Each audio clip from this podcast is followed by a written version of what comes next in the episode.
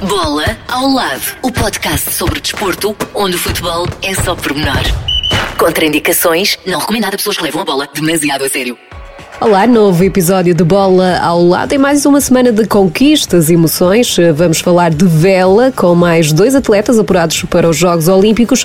A caminho de Tóquio está também a seleção de handball, garantiu a qualificação depois de vencer a França por 29-28 num jogo impróprio para cardíacos e decidido no último minuto. Rui Silva foi o autor do golo da vitória portuguesa nos instantes finais do jogo, uma conquista importante para a equipa das esquinas depois de semanas complicadas com a morte de Alfredo Alfredo Quintana e por isso toda a seleção lembrou o guarda-redes eh, neste momento de glória para o handball nacional. O próprio Rui Silva tatuou Alfredo Quintana no braço, uma forma de eternizar o guarda-redes e não deixa de ser curioso ter saído das mãos de Rui Silva o golo da vitória. A seleção de handball vai então marcar presença nos Jogos Olímpicos. São já 54 os atletas portugueses qualificados para Tóquio. É verdade, e lá mais à frente vamos também conferir os resultados dos europeus de atletismo em pista coberta para atletas com deficiência intelectual e acaso para dizer que eh, Portugal voltou de França com um autêntico saco de medalhas. Mas para já, juntamos a nós o Diogo e o Pedro Costa, são irmãos e garantiram o passaporte para a maior competição desportiva do mundo, os Jogos Olímpicos,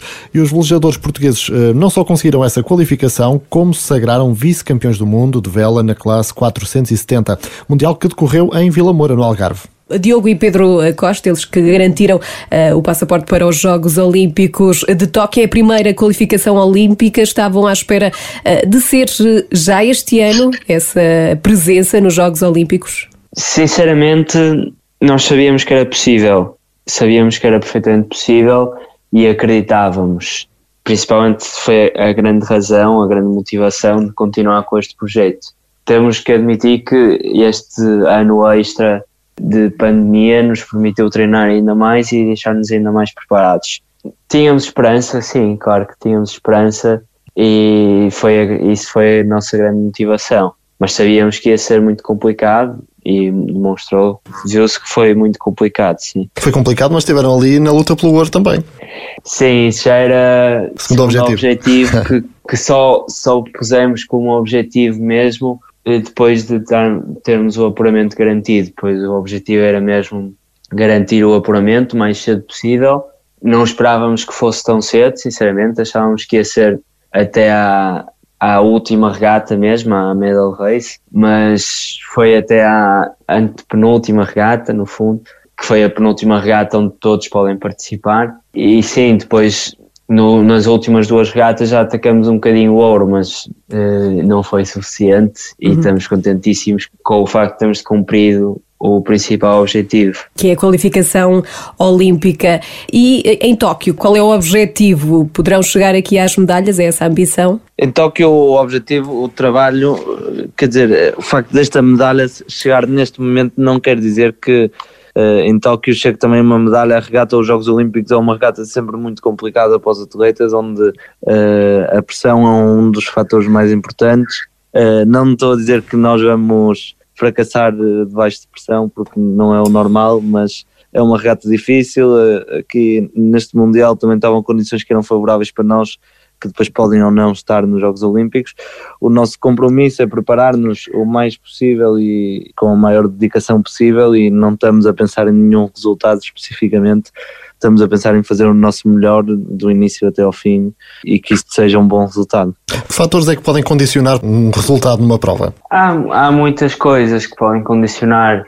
Nós temos, por exemplo, se, se largarmos adiantados, temos uma desqualificação que pode ser uma questão de um segundo, uh, simplesmente sair antes da, da linha de largada.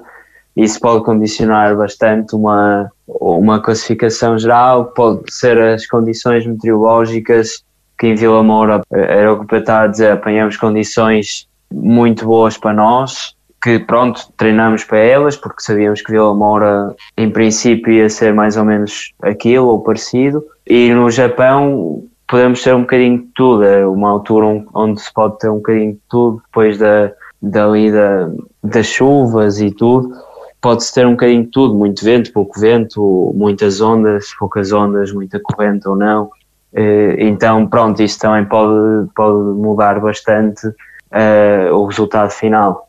E, e, como é que tem sido a vossa preparação? Vocês são irmãos, isso ajuda de alguma forma? Sim, acho que tem os seus pontos positivos, obviamente também faz eu perceber que tem os seus pontos negativos. O que nós tentamos é manter o máximo de seriedade, respeitar um ao outro e pensar que quando estamos dentro do barco somos eh, duas pessoas individuais que estão a fazer cada um o seu trabalho e tentar fazer o melhor possível, saber sempre que o outro também está a tentar exatamente isso, o melhor possível dele, e, e com isso e com muita paciência eh, levar sempre as coisas eh, de forma construtiva.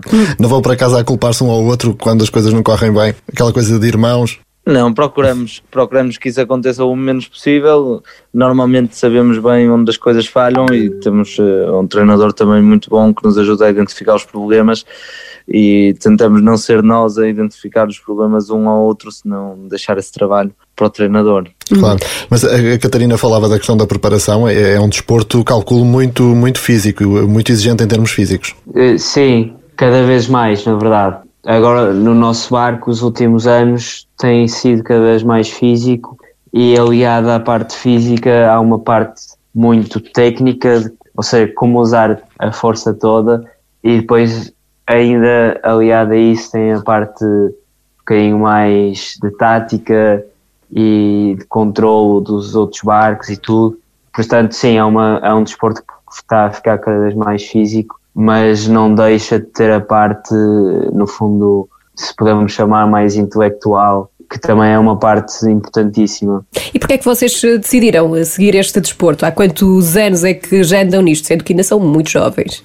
Sim, nós desde jovens o nosso foi, começou com o nosso pai que achou piada aos barcos e comprou um barco pequenito, inscreveu-nos numa escola de vela e depois acho que daí o processo normal, quando nos mantivemos mais à frente, também com o gosto pela competição, a partir dos 15 anos, depois em classes não eram semi-profissionais, mas praticamente amadoras, mas onde já havia alguma competição. Depois ganhamos um campeonato do mundo em 2016 de uma classe assim eh, semi-profissional. E depois daí começou, vimos que se calhar tínhamos uh, algum talento e, e, com o trabalho podíamos alcançar grandes objetivos. A Federação de Vela interessou-se por nós.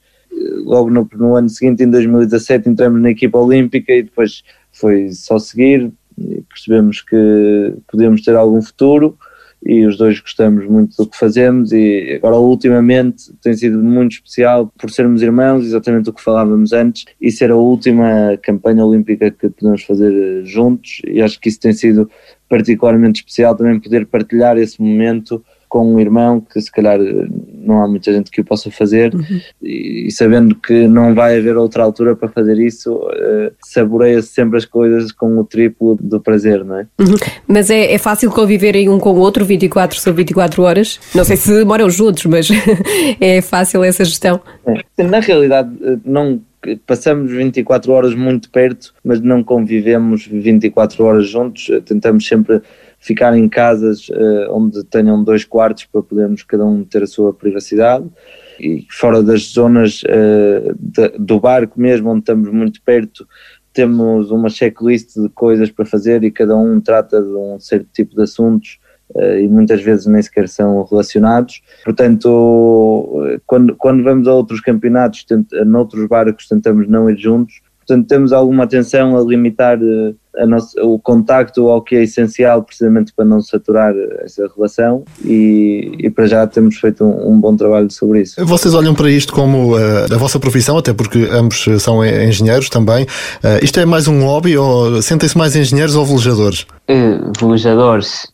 sem dúvida, sem dúvida, porque dado o, o profissionalismo que isto implica, sinceramente não temos tempo para fazer muito mais. Então a, a vela sinceramente ocupa-nos o tempo quase todo quando não estamos a treinar, estamos, vimos a casa, passamos, agora vamos passar 10 dias em casa e, e na próxima semana já vamos voltar a, a treinar, portanto sentimos-nos mais lojadores, sim, uhum. profissionais e no fundo, sim, é a nossa profissão. Trabalhamos nisto. Para quem está de fora e olha para a vela, pensa de repente: é possível viver disto, ser velejador profissional em Portugal? Sim, eh, com certeza. A vela, pronto, uma vez na equipa olímpica, a equipa olímpica tem uma bolsa de apoio aos atletas que nos permite viver disso e depois da carreira acabar, há, vários, há várias uh, opções, entre algumas a Copa América, como conhecem, não é? America's uhum. Cup, Volvo Ocean Race, que também passou por Lisboa, que tem muitos velejadores profissionais. Depois tem uma série de regatas com uh, armadores privados, onde é possível trabalhar e fazer uma carreira. E, por último, diria que treinador, dirigente de federações, uh, treinador de clubes. Acho que por aí andam as carreiras de, de um velejador uh, quando acaba a sua carreira profissional. Sim. No vosso caso, quando olham para a frente, qual é o vosso sonho? Eu acho, eu na minha parte diria claramente a America's Cup. Ontem estava a comentar as regatas e estava a pensar eh, exatamente isso, que um dia queria ser eu dentro daqueles barcos, é um percurso de certeza muito exigente uh, e é preciso esperar ainda uh, por mais coisas boas para poder estar à altura do, do, desafio ou à altura de ser chamado para um, para um barco da, da, da America's Cup. O Diogo, acho que gostava também de ouvir o que é que ele responde a esta pergunta. Força, Diogo. É, Ainda estava a processar. para mim, esta parte olímpica fascina-me muito. Então, sinceramente, acho que gostava de ficar, não sei se o máximo tempo possível na parte olímpica, mas não gostava de sair já depois destes jogos, nem depois de Paris 24. Mas quando sair, uh, acredito mais na parte de armadores profissionais e tudo. Hoje, a America's Cup é o meu sonho, é um, é um dos sonhos, aliás, que ir aos Jogos Olímpicos também é um dos sonhos. E vai estar sempre com o objetivo, mas sei que é realmente difícil chegar lá, e pronto, mas sim, é o, um dos sonhos, sim. Não, uhum. Diria que a Volvo Ocean Race, por exemplo, não é tanto assim um, um sonho eh, para mim, como é para. Temos muitos amigos que dizem que adoravam participar na Volvo. Eu acho que, que não é tanto para mim, não é uma prova que me fascine como me fascina a America's Cup, por exemplo. Claro. Num, num, país como o nosso, com uma costa tão extensa, um, sentem que um, ainda assim os desportos náuticos e ligados ao mar estão de alguma forma um bocadinho uh, esquecidos? Como é que é o panorama da modalidade? Uh, se calhar havia margem para, para crescer, ou por outro lado é um desporto, por exemplo, olhado ainda como se calhar um bocadinho elitista, não é? Calculo barato, não é? Qualquer pessoa que se põe a fazer vela. Sim, diz Sim, de alguma maneira não é como jogar futebol que precisa comprar umas sapatilhas e uma bola. Na vela é preciso uh, se calhar um barco inteiro, umas velas e mas pronto, há muitos clubes agora ultimamente que têm apoiado. A, Federação de Vela tem um projeto de desporto escolar, eh, que a vela seja o desporto escolar e esperam com isso fazer crescer a, a modalidade. Na parte que onde nós podemos uh, ter uma um, poder, podemos ter alguma ação de crescer, não é? Da vela crescer, nós temos os nossos canais de comunicação social no Instagram e no Facebook, onde tentamos trazer o um máximo de pessoas a bordo do nosso 470 e através dos direitos e, de, e do Instagram tentamos fazer com que realmente sejam os, os nossos olhos uh, virtuais.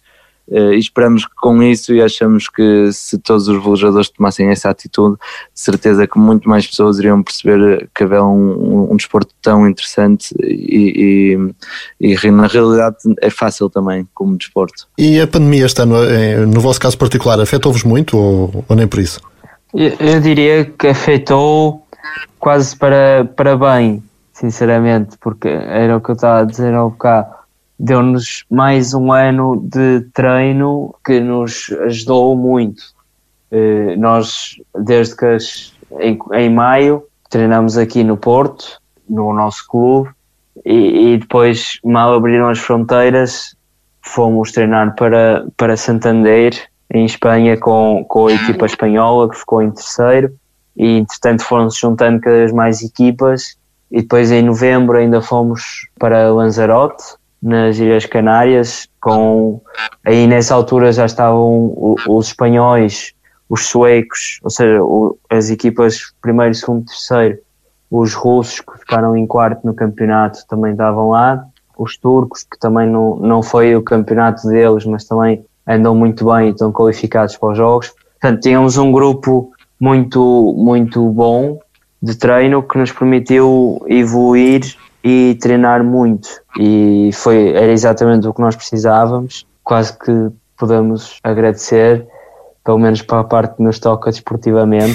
que foi, foi muito bom. Há aqui uma entreajuda, não é? A pandemia veio também aproximar os, os atletas dos diferentes países para todos conseguirem ultrapassar e prepararem-se. Uh, sim, sim, sim. Este grupo de treino também é muito bom nesse aspecto, somos todos muito amigos e acho que é um bocadinho isso que faz com que seja um grupo, neste momento quase que se pode dizer que é o melhor grupo de treino porque tivemos excelentes resultados, um bocadinho pela entreajuda que nos damos e no fundo quando treinamos juntos estamos todos a subir de nível e é, é esse o, o espírito que usamos muito neste grupo e que, que a nós, a nós ajudou-nos principalmente muito eh, o facto de eles serem tão abertos no fundo e partilharem tantas coisas.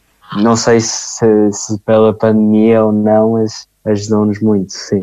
E o que é que vos atrai mais nesta modalidade e que conselhos é que teriam os mais jovens? que queiram experimentar a vela? Acho que é o, o, principal ser um desporto em contacto com a natureza, onde, quer dizer, há um barco que está a flutuar e a passar através da água, mas que se está a mover uh, com o vento, então é um conjunto de fatores e um conjunto de equilíbrios que é preciso criar. Também acho que é, é para os mais destemidos, não é? Uh, e isso nas crianças costuma ser uh, um fator de interesse. E pronto, um, um desporto, isso principal em contacto com a natureza, muito sol, uh, muitos uhum. amigos, muitas brincadeiras, de certeza para os mais novos e principalmente no verão, não há nada melhor que aproveitar o verão ao pé da praia ou ao pé do mar, não é? Uhum. Claro. E nós aproveitarmos também o imenso mar que temos. já apanharam algum susto já, estava agora a pensar em qual. Partimos um mastro, em, já não me lembro ah, em que ano. Foi em, em 2017, salvo eu, ou 2018, uh, eh, que partimos um mastro, sim. E partimos o mastro, depois o barco virou ao contrário e o mastro desencaixou-se e partiu. Depois não podíamos pôr o barco o barco direito, então tivemos que os dois nadar e passar para dentro do, da bolsa de ar que fica, imaginemos, uh, pronto, entre o barco e a água, quando o barco está virado ao contrário, e aí cortar todos os cabos do mastro para depois conseguir pôr o barco direito e o mastro ao lado e, e, acho que o maior susto for, foi estar dentro do barco virado ao contrário numa bolsa de ar que é relativamente pequena com o mastro a dar pancadas e a partir aquilo tudo e termos que rapidamente cortar tudo, eh, pôr o barco direito, senão provavelmente eh, iria tudo ao fundo rapidamente. Coração a bater rapidamente ali, não é? Sim, Exato. ainda para mais que foi tudo no meio de uma tempestade, ou seja, está bastante vento, bastante frio, não conseguíamos comunicar bem com o treinador a pedir as peças porque não se ouvia nada, muitíssimas ondas, e, sim, foi um panorama um bocadinho assustador, mas não nos parou. É preciso usar a parte racional e é importante a parte racional. Sim, sim o essencial sim. manter, manter a calma e tentar eh, ver onde é que está a solução do problema e, e pelo menos na minha parte já vou deixar o Diogo explicar sobre isto que é sempre pessoal, na minha parte ver onde é que é a solução do problema e tentar atacar isso com a maior eficácia possível. Depois, se realmente era essa a solução ou não, eh, não interessa muito. O que interessa normalmente é fazer alguma coisa e, e, rápido, não é? Eu gostava de ouvir o Diogo porque sei que o Diogo tem um bocadinho, às vezes, uma visão diferente sobre isto. E... Não, há, há problemas que nós já sabemos um bocadinho quais são as soluções, por, ou porque já passaram a outras pessoas e já vimos, ou porque já passaram, já, já se passaram eh, connosco e já os vivemos. Então há problemas que realmente temos a solução já meias na cabeça e eu pelo menos penso bastante em alguns problemas que ainda não tivemos e que possam vir a acontecer e tudo. Então começo a tinha soluções, mas sim, no momento temos de usar a nossa parte racional, tentarmos manter-nos o máximo calmos possível e usar a parte racional para tentar resolver aquilo o mais rápido possível, sim. Há pouco falávamos da questão da, da, da preparação e, de como é que foi este vosso último ano. Um, calculo que, e, enfim, é assim na maior parte de, dos desportos ao mais alto nível, estar preparado exige muito tempo e dedicação. Isso também eh, leva depois a algum sacrifício da própria vida pessoal. Acontece convosco, têm deixado algumas coisas para trás para conseguir estar focados na vela? Sim, acho que isso desde há algum tempo, desde há alguns anos eh, que vem acontecendo. Eh, mas foi uma coisa que nos habituamos. Um, e é, é óbvio que existe um sacrifício. Nós, uh, por cada 20 dias que passamos fora de casa, normalmente passamos 7 em casa, e por isso é normal que não estamos tanto em contacto com os nossos amigos e família, uh, principalmente pela parte da família às vezes é um bocadinho triste pensar que estão os anos a passar e que não estamos a passar eh, o tempo que queríamos com a família. Uhum. Os amigos é um bocadinho diferente, os amigos eh, normalmente conseguem entender isto e depois de ver os grandes resultados também uh, apoiam e, e, é mais fácil pronto ligar um amigo e combinar alguma coisa rápida enquanto que a família é difícil às vezes recuperar o tempo perdido. Mas vale a pena? Sim, vale a pena. Acho que é por isso que, e eu acho que é por causa disto exatamente que há muitos atletas que choram quando sobem aos pódios de dizer quanto é que tiveram que sacrificar para conseguir aquele pódio ou aquele resultado e sim, claro que vale a pena porque eh, eh, as ambições pessoais normalmente de cada um são, são sempre fortes e é isso que nos eh, faz sentir realizados no fim de no, quando o tempo vai passando e obviamente é uma pena, mas, mas sim, vale, vale, vale completamente. Uhum.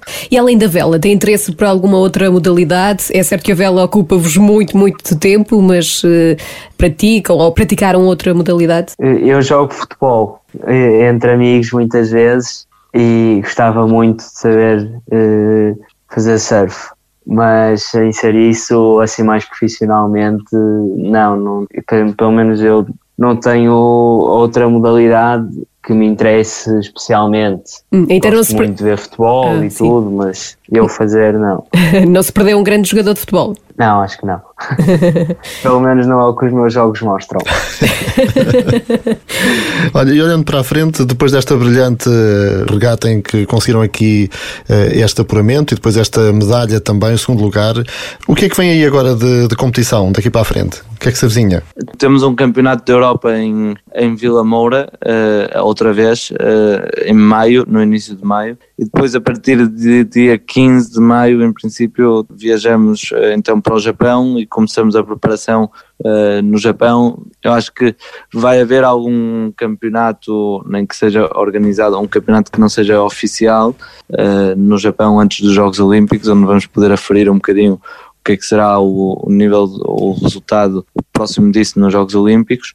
Competições oficiais temos então este europeu no início de maio e, e para já nada mais. Agora vão com uh, expectativas acrescidas ou não? Não, sim, de alguma maneira, acho que pode dizer que sim, mas vamos tentar manter a mesma filosofia que, que usamos até hoje. Uh, chegar ao primeiro dia hum, calmos e cientes de que uh, no primeiro dia nada está garantido, nem ganho, nem nenhum lugar uh, garantido. Tentar manter a concentração até ao final, uh, dar o nosso melhor e no fim ver o que, que é que isso dá como resultado. Uh, mas sem pressão nenhuma de segundo, primeiro, terceiro. Isso acho que é uma coisa que somos bem conscientes que quanto mais pensarmos nisso, mais difícil se torna atingir uh, o que se está a pensar. E como é que olham para a restante comitiva portuguesa, já apurada para os Jogos Olímpicos? Nós temos já 54 atletas apurados. Eh, a última vaga foi eh, conquistada pela, pela seleção de handball. Como é que vem toda essa comitiva? Sendo que ainda há lugares, obviamente, por eh, conquistar e qualificações, mas como é que vem a comitiva portuguesa até agora? Sinceramente, não temos seguido muito. Seguimos, claro, os excelentes resultados de, de, da pista coberta os resultados da seleção de handball, que foi a mesma a última que conseguiram, hum. e os meus parabéns para todos.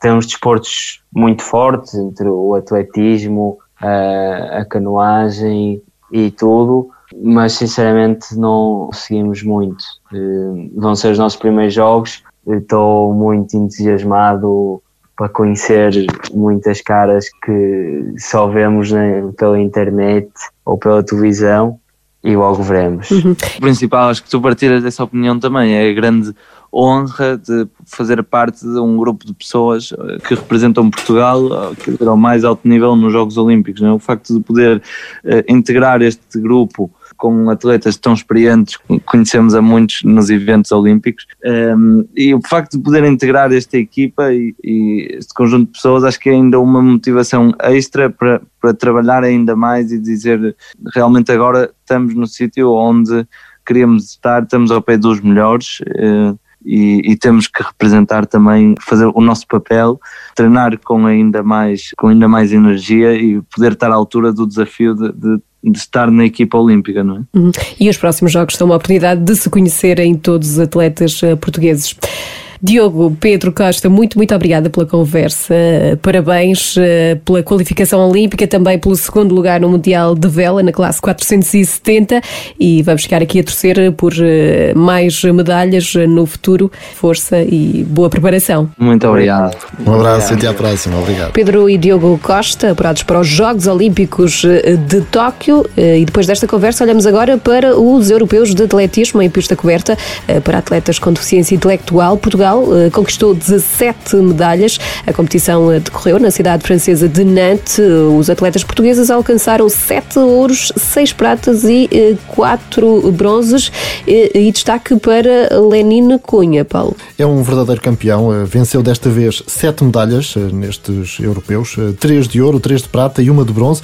Mas no total, Lenine já soma 218 medalhas internacionais pelas cores de Portugal. É um número absolutamente incrível. Uhum. É, aliás, o atleta mais eh, medalhado, não é? Exatamente. Fantástico. Não sei ele guarda tanta Exato, 218 é complicado de arrumar lá em casa. Mas ele arranja espaço, de certeza. Sim. Há sempre lugar para mais uma. Exatamente. E agora chegamos ao nosso momento. Momento Fair Play. O espaço mais fofinho deste podcast.